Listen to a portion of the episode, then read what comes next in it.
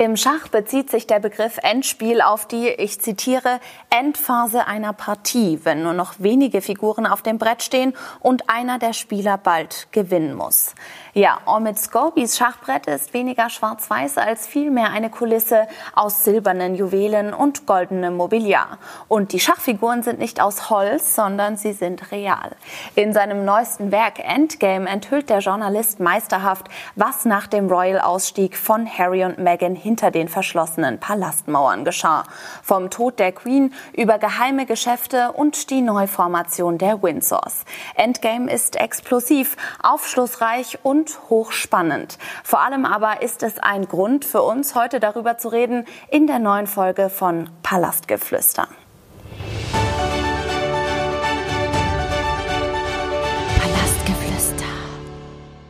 Mein Kollege Thomas Brinkmann ist im wohlverdienten Urlaub und ich habe heute die Ehre, ihn zu vertreten. Ich bin Katrin Keller. Neben mir sitzt wie immer die wunderbare Larissa Jäger, unsere Royals-Expertin. Schön, dass du da bist. Hallo Katrin, schön, dass du Tom vertrittst und wir heute aufnehmen können. Ja, ich freue mich. Ich freue mich umso mehr, weil wir über dieses spannende Buch reden dürfen, das ja gerade in aller Munde ist. Erzähl uns was darüber. Warum ähm, wird das gerade so gehypt? Ja, Omid Scobie hat ein Enthüllungsbuch geschrieben. Es ist nicht sein erstes Enthüllungsbuch, es ist sein zweites Enthüllungsbuch. Und wie es so ist bei Enthüllungsbüchern, kommt da natürlich vorher viel ans Licht. Und da hat sich schon abgezeichnet, dass er auf jeden Fall Insiderwissen besitzt, das sehr, sehr explosiv sein kann. Das Buch ist veröffentlicht worden am 28. November 2023. Es umfasst 369 Textseiten. Er hat ungefähr anderthalb Jahre daran geschrieben.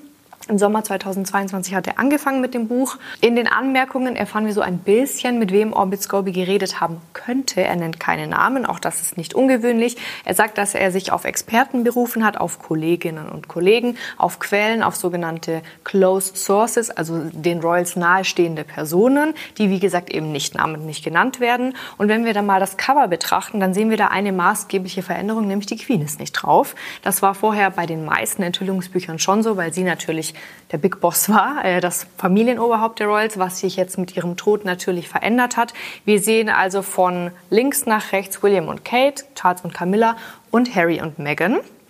Und es handelt sich so ein bisschen, wie du es auch gerade schon sehr schön zitiert hast, um eine Schachpartie. Das ist alles so ein bisschen sinnbildlich und auf dieses Sinnbild kommen wir bestimmt auch heute immer wieder zu sprechen, denn es ist durchaus sehr treffend, würde ich sagen.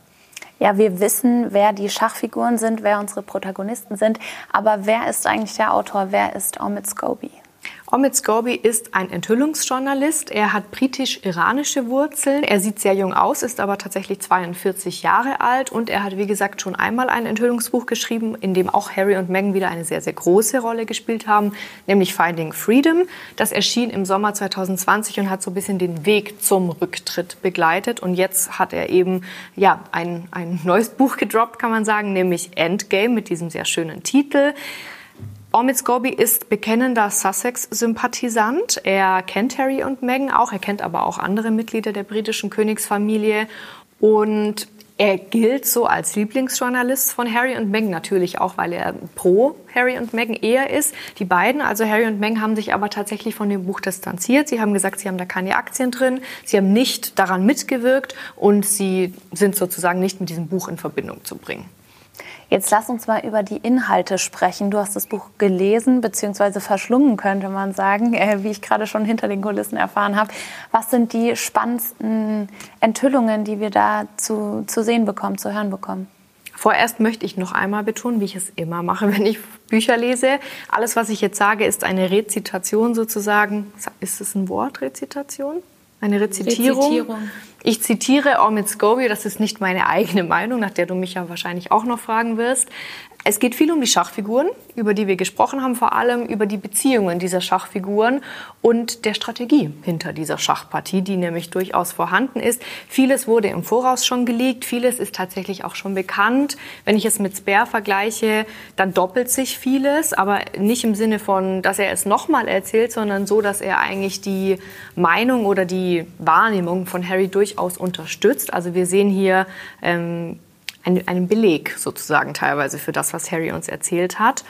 Und ich würde vorschlagen, dass wir die Figuren fast wie einzeln durchgehen müssen. Also wir werden auf jeden Fall sehr, sehr viel über Charles hören, über William, über Harry, über die Verbindung dieser dreien oder dieser Geschwister und Vater-Sohn-Figuren. Natürlich geht es auch viel um Megan, es geht aber auch um Camilla, es geht um Kate, es geht um Anne, es geht um Andrew und es geht um die toxische Beziehung, wie Omid Scobie sehr betreffend beschreibt, zwischen dem Palast und den Medien.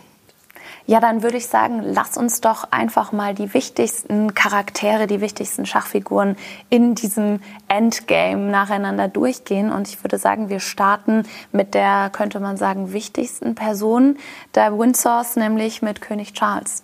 Das ist auf jeden Fall sehr, sehr richtig nach dem äh, Weggang und dem Tod der Queen.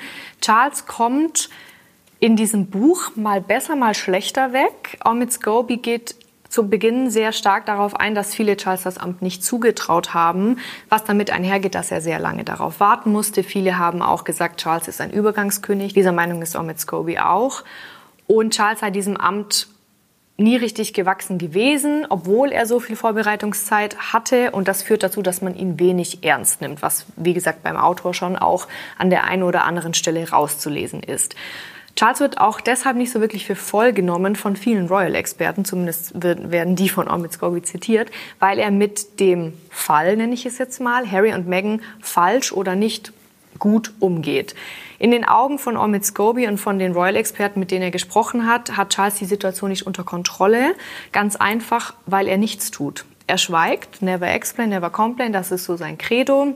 Er hat eine Mauer des Schweigens auch im Palast gebaut. Er hat gesagt, niemand wird sich äußern, wir werden nichts sagen, wir werden nichts tun, vordergründig, wir kommen gleich noch dazu. Und viele haben Charles erklärt, auch die Queen unter anderem soll Charles erklärt haben, laut Omid Scobie, sprich doch mit deinem Sohn. Sag ihm, was er hören will. Wenn er unbedingt diese Entschuldigung von dir haben will, dann entschuldige dich, einfach damit er ruhig ist, damit wir sie ruhig gestellt haben. Aber das hat Charles eben nicht getan. Und dementsprechend ist Omid Scobie so ein bisschen der Meinung, Charles ist selber schuld dass es so weit kam, dass die Netflix-Doku kam, dass das Enthüllungsbuch kam.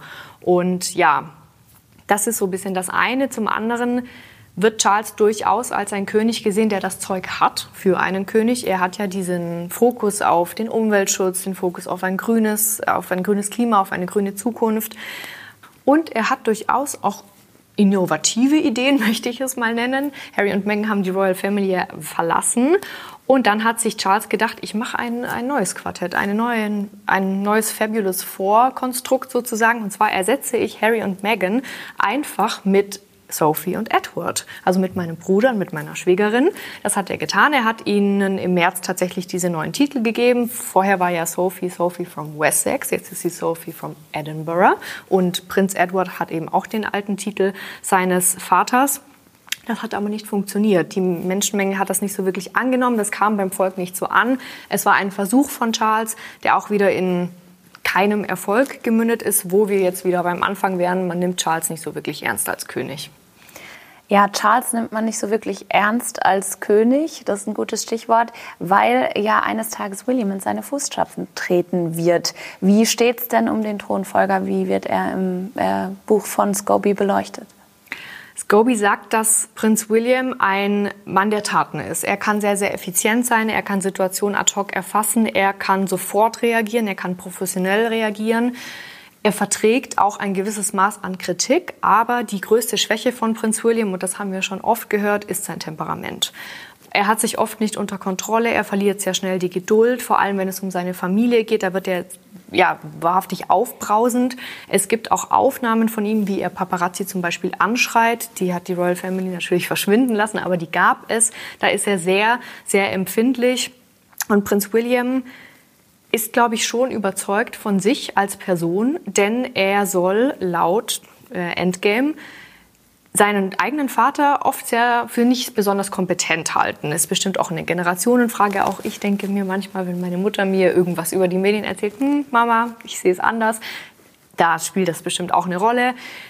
Er hält seinen Vater, wie gesagt, nicht für so wirklich kompetent und deshalb ignoriert er sehr oft Ratschläge und macht sein eigenes Ding, was dann wiederum auch verständlicherweise bei Charles zu Frustration führt. Ein Beispiel, das Omid Scobie angeführt hat, war diese Zusammenarbeit mit David Attenborough, wo auch ich glaube, alle drei Kinder waren es, George, Charlotte und Louis, ein bisschen erzählt haben, welche Tiere sie mögen. Der eine hat Schmetterlinge gesagt, der andere hat Spinnen gesagt. Charles hätte sich eigentlich freuen müssen, dass Prinz William diesen Ball so annimmt mit dem Umweltschutz etc. Er hat sich aber auf den Schlips getreten gefühlt und meinte, nie, das ist mein Ding.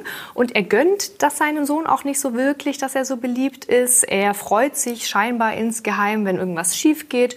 Und wir wissen, dass das Verhältnis von Charles zu Harry zerrüttet ist. Das von Charles zu William ist jetzt aber auch kein, kein Paradebeispiel einer innigen Vater-Sohn-Beziehung. Zumindest nicht so, wie wir das bisher dachten. Gutes Stichwort. Lass uns doch mal über die Beziehung von Charles und Harry sprechen. Wie wird die thematisiert? Das würde ich so ein bisschen mit einer Achterbahnfahrt vergleichen. Es geht auf und ab. Es soll wohl durchaus so gewesen sein, dass Harry sehr, sehr oft einen Schritt auf Charles zugemacht hat, dass er ihn angerufen hat. Zuletzt hat er ihn ja scheinbar zu seinem 75. Geburtstag angerufen und ihm gratuliert. Auch nach der Netflix-Soko und nach Veröffentlichung von Spare soll Harry Charles angerufen haben. Das war wohl ein sehr kühles Gespräch. Harry muss sehr bewusst sein, dass es an ihm ist, den ersten Schritt zu machen. Er hat ja schließlich auch alles breit in den, in den Medien, in der Öffentlichkeit erzählt. Aber er hat da öfter mal auf Granit gebissen. Es ist nicht alles verloren. Charles möchte auch nicht komplett mit seinem Sohn brechen, aber es gibt zwei Dinge, laut Royal-Experten, die er seinem Sohn niemals verzeihen kann. Und das ist einmal, dass er der Queen in Augen von Charles die letzten Lebensjahre, wie soll man sagen, versaut hat. Und das Zweite Und ist... Sich ihr entzogen hat? Ja, mhm. richtig. Und das Zweite ist, was Harry über Camilla gesagt hat. Es waren ja Vorwürfe noch und nöcher. Camilla hätte ihn, Zitat, auf ihrem eigenen PR-Altar geopfert. All das, das hat Charles sehr, sehr wehgetan. Und hier muss auf jeden Fall gesprochen werden. Aber wie gesagt, so richtige Gespräche sind bisher noch nicht zustande gekommen, laut Omid Scobie. Wir warten mal ab, was an Weihnachten passiert. Wird bestimmt auch noch interessant werden. Aber Sie versuchen es. Wie gesagt, Charles Tür steht auch grundsätzlich offen, aber so richtig zu einer Meinung kam man noch nicht, auch weil Charles ihm diese Entschuldigung, die Harry unbedingt haben möchte, bisher verwehrt hat, weil er stur ist. Und ich glaube, man versteht auch vielleicht, warum Charles sich nicht bei seinem Sohn entschuldigen möchte. Ja, du hast es gerade schon erwähnt, die Beziehung zwischen Charles und Harry ist weiterhin problematisch. Wie sieht es zwischen den beiden Brüdern aus? Wird das auch zum Thema gemacht? Das wird zum Thema gemacht, durchaus und auch sehr tiefgründig eigentlich. Ich kann kein Schach spielen, deshalb vergleiche ich es mal anders bildlich. Es ist ein Minenfeld. Die Beziehung von William und Harry ist eigentlich nicht mehr existent. Ein Beispiel ist die Weihnachtsfeier 2022, also vor einem Jahr. Sie haben sich nicht mal gratuliert gegenseitig. Es soll wohl so gewesen sein, dass Meghan und Harry für die Kinder von William und Kate Geschenke geschickt haben. Da kam kein Danke, da kam überhaupt gar keine Konversation zustande. Es wird nochmal sehr intensiv auf den Tod der Queen natürlich eingegangen und all das, was Harry erzählt hat, bestätigt Omid Scobie beziehungsweise bestätigen die Quellen, über die Omid Scobie darüber gesprochen hat. Harry soll unfassbar spät informiert worden sein. Als er dann informiert wurde mit dem Satz, deine Großmutter liegt im Sterben, es sieht sehr, sehr schlecht aus, bitte komm nach Balmoral, war das Gespräch eigentlich zu Ende. Weder William hat auf irgendwelche Nachrichten reagiert, Kate hat nicht reagiert, Charles war nicht mehr zu erreichen. Irgendwann, laut Omid Scobie, hat Eugenie, also Harrys Cousine, ihn angerufen, Prinz Andrews Tochter. Die wusste aber eigentlich auch nicht so wirklich, was los ist. Dann wurde ein Flug organisiert. Während Harry in der Luft war, ist die Queen verstorben. Harry ist gelandet, hat sein Handy angemacht und jeder wusste, dass die Queen tot ist, außer er selbst. Das nimmt er seiner Familie verständlicherweise bis heute übel. Er soll am Boden zerstört gewesen sein. Er hatte eine ganz besondere Verbindung zur Queen und hat auch vier Tage vor ihrem Tod noch mit ihr gesprochen. Und das steht eben nach wie vor zwischen ihnen. Sie sind dann ja aufgetreten im September 2022 gemeinsam mit, also Harry und Meghan sind mit William und Kate aufgetreten. Auch das war eine Idee von König Charles, zu der er seinen Sohn, also William, sehr, sehr lange und sehr, sehr intensiv hat überreden müssen, wie in dem Buch rauskam. Zweieinhalb Minuten soll die Autofahrt gegangen sein, um zu diesem Ort hinzufahren. Und da wurde wohl keine Silbe gesprochen. Also die Stille war greifbar. Und diese ganzen Reihenfolgen, dieses immer wieder bewusste Ignorieren, dieses nicht mit einbeziehen, das nimmt Harry seinem Bruder sehr, sehr übel, als er dann auch in Balmoral endlich ankam. Ich springe jetzt ein bisschen, tut mir leid. Ähm, waren Charles, Camilla und William schon gar nicht mehr da. Also nur noch Harrys Tante Anne und andere Familienmitglieder waren dort. Charles, William und Camilla haben Balmoral schon verlassen gehabt. Das heißt, hier konnte man sich gar nicht über den Weg laufen. Und er hat sich unabgeholt gefühlt, wieder und wieder und wieder. Man könnte sagen, Harry hat die Familie auf der einen Seite verlassen, hat aber auf der anderen Seite ja auch seine neue Familie gefunden in Meghan, wo wir ja aber in letzter Zeit auch einige Gerüchte am Kochen hatten. Was sagt ähm, Scobie, du hast es vorhin schon erwähnt, er ist eher ein Freund von Harry und Meghan, aber was sagt er über die Beziehung der beiden zueinander? Omid Scobie dementiert ganz, ganz entschieden eine Ehekrise. Er sagt, die beiden stünden sich näher als jemals mhm. zuvor gerade weil sie sich für diesen Rücktritt entschieden haben. Harrys Anfänge in den USA waren wohl sehr holprig, begleitet von Ängsten, ob er hier glücklich werden kann. All das war total unbegründet. Harry fühlt sich pudelwohl und hat viel Hoffnung für die Zukunft mit Meghan und was Omid Scobie auch sagt oder die Quellen, mit denen er gesprochen hat. Harry und Meghan möchten einen Cut machen. Es soll keine weiteren royalen Enthüllungen mehr geben. Ich glaube das erst, wenn ich das wirklich sehe in der Zukunft. Aber sie möchten nicht mehr in die Vergangenheit schauen, sondern in die Zukunft blicken. Sie möchten sich vor allem fokussieren auf ihre Wohltätigkeitsarbeit, auf die Archwell Foundation, auf Invictus, Horde of Invictus wird ja gedreht. 2025 finden die Invictus Games wieder in Kanada statt. Das ist so ein bisschen auch liebesgeschichtlich wichtig, weil Harry und Meghan dort ja ihren ersten Auftritt 2017 hatten. Dann wollen sie ja noch einen Roman verfilmen. Auch da sind sie dran. Also sie bauen sich jetzt sozusagen eine Marke abseits dieser royalen Marke auf.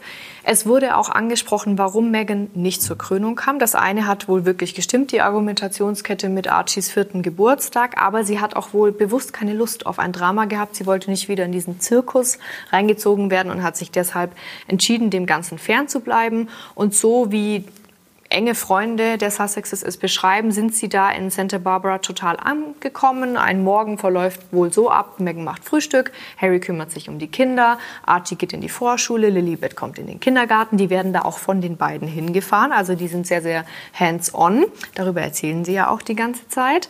Und es gibt wohl kein Personal am Vormittag im Hause Sussex, weil der Vormittag der Familie gehört.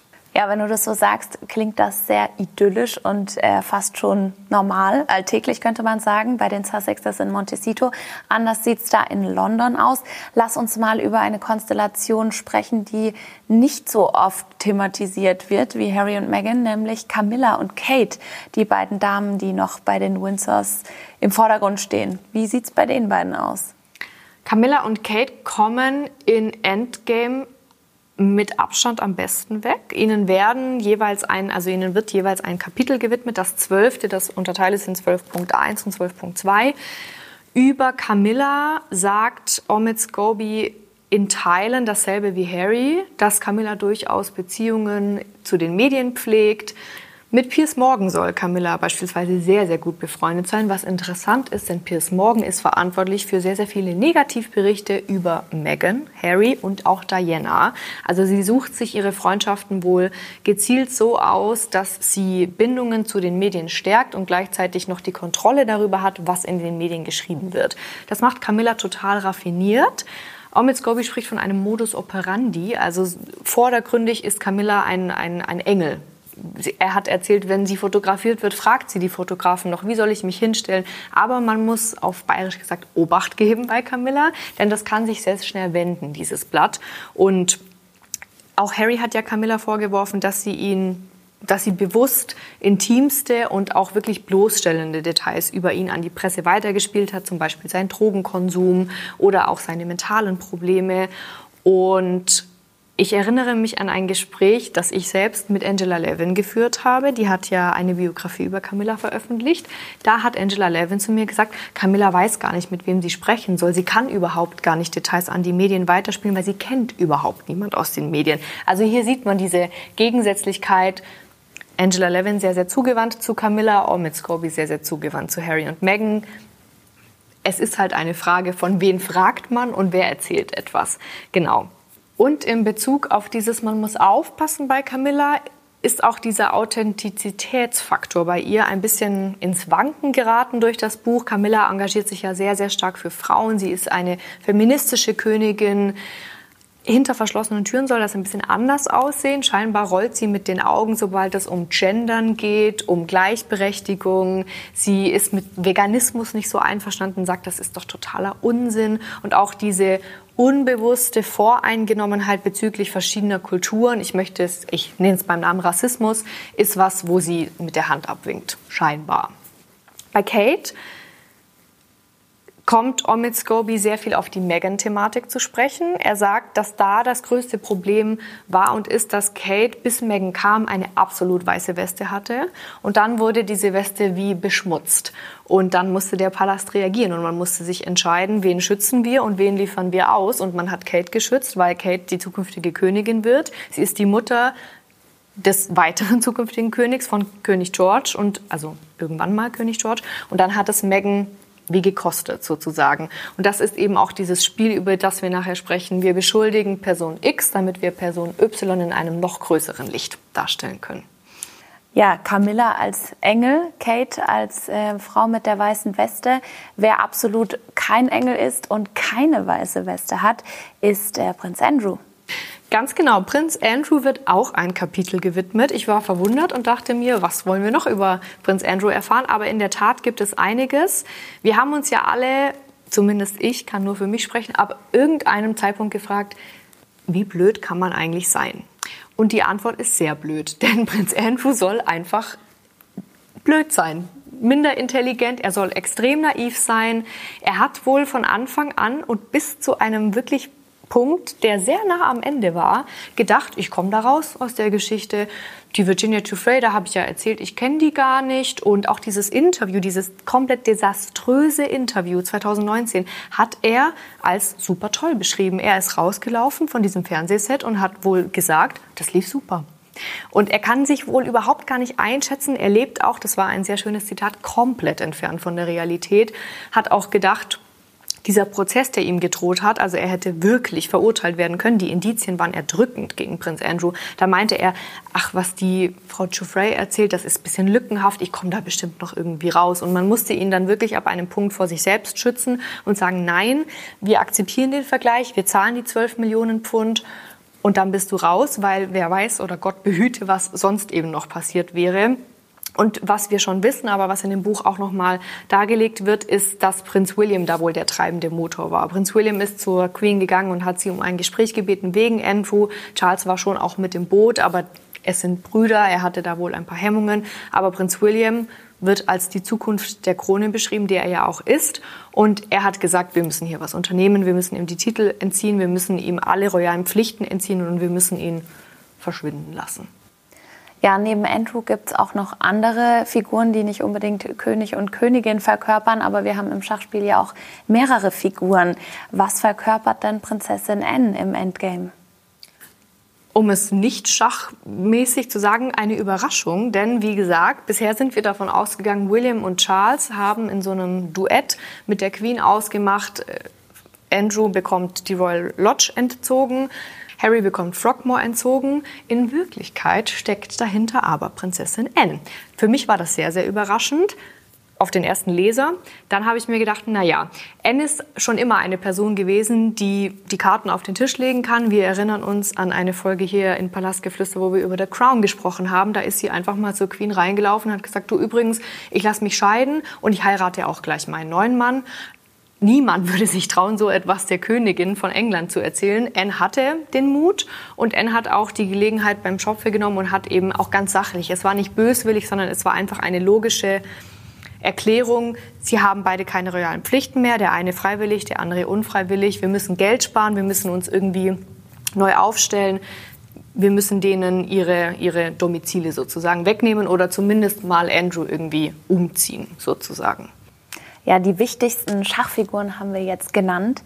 Ähm, ich würde ganz gerne noch auf einen Punkt zurückkommen, den du vorhin erwähnt hast, nämlich das Medienverhalten der Royals. Du hast es schon angesprochen. Gerade in Bezug auf Harry und Camilla gibt es da viele Streitigkeiten. Auf der einen Seite wirft Harry Camilla vor, sie soll den Medien intime Details zugespielt haben. Du sagst, Angela Levin hätte gesagt, sie hat eigentlich gar keinen Kontakt zur Presse Umgekehrt ähm, versuchen sich Harry und Meghan davon zu distanzieren, veröffentlichen aber gleichzeitig Autobiografien, Netflix-Dokumentationen.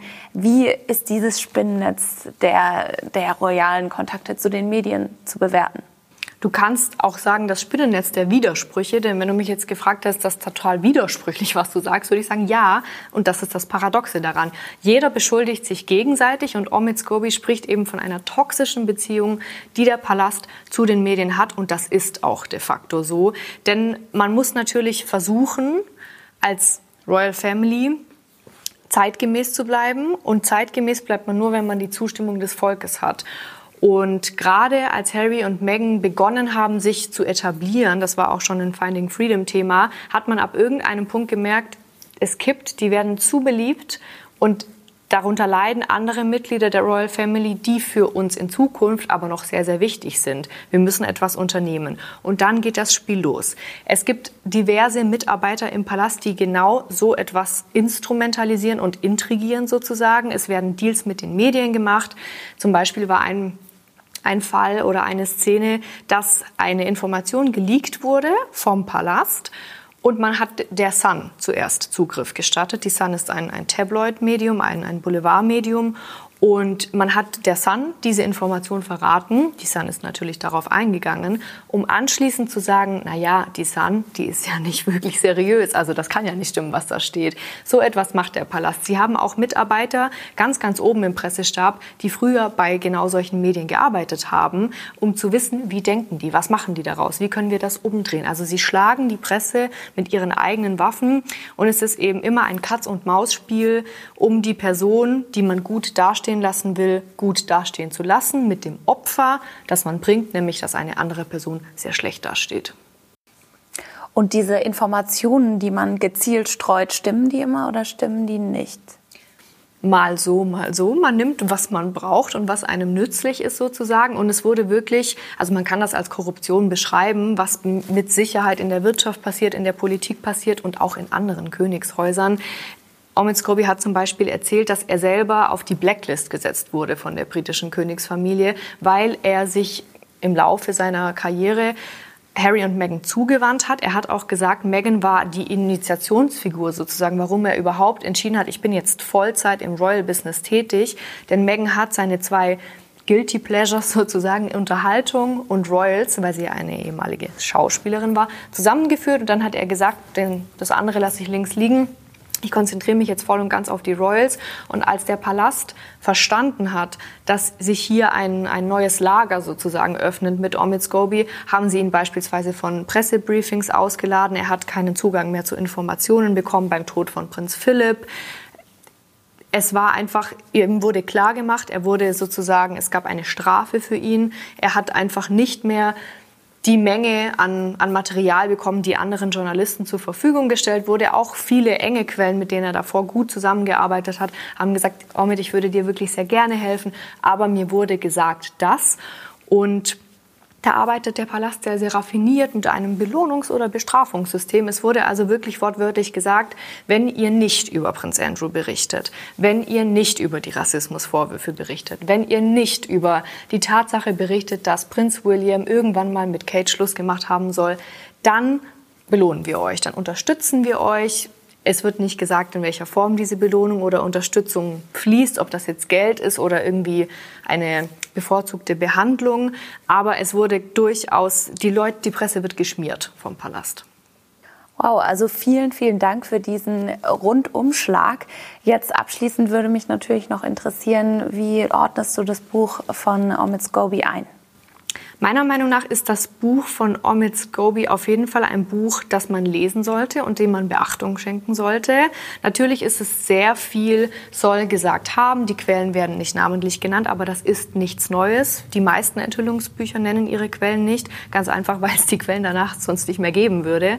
Und ich finde, Omid Scobie hat es schon geschafft, halbwegs neutral Bericht zu erstatten. Ich habe es ja gesagt, er ist ein Sussex-Sympathisant, aber er hat auch positiv über William berichtet, er hat positiv über Charles berichtet, über Kate, über Camilla. Er hat nicht dieses Agenda-Setting betrieben mit diesem Tunnelblick, Harry und Meghan sind toll und alle anderen sind doof, sondern er hat sich Mühe gegeben, alle Meinungen einzuholen und das hat er auch geschafft. Und ich habe nicht die Quellen, die Omid Scobie hat. Deshalb finde ich, man sollte diesem Buch Beachtung schenken. Vielen Dank für deine Einordnung. Jetzt wundert uns auch nicht mehr, wieso dieses Buch von Omid Scobie so ein Feuer der Aufmerksamkeit in der Öffentlichkeit entfacht hat. Wir sind auf jeden Fall gespannt, wie die Königsfamilie darauf reagieren wird, ob irgendwelche Fäden im Hintergrund gezogen werden und irgendwelche Intrigen gesponnen werden. Ihr erfahrt es auf jeden Fall zuerst hier bei bunte.de und bis bald bei Palastgeflüster.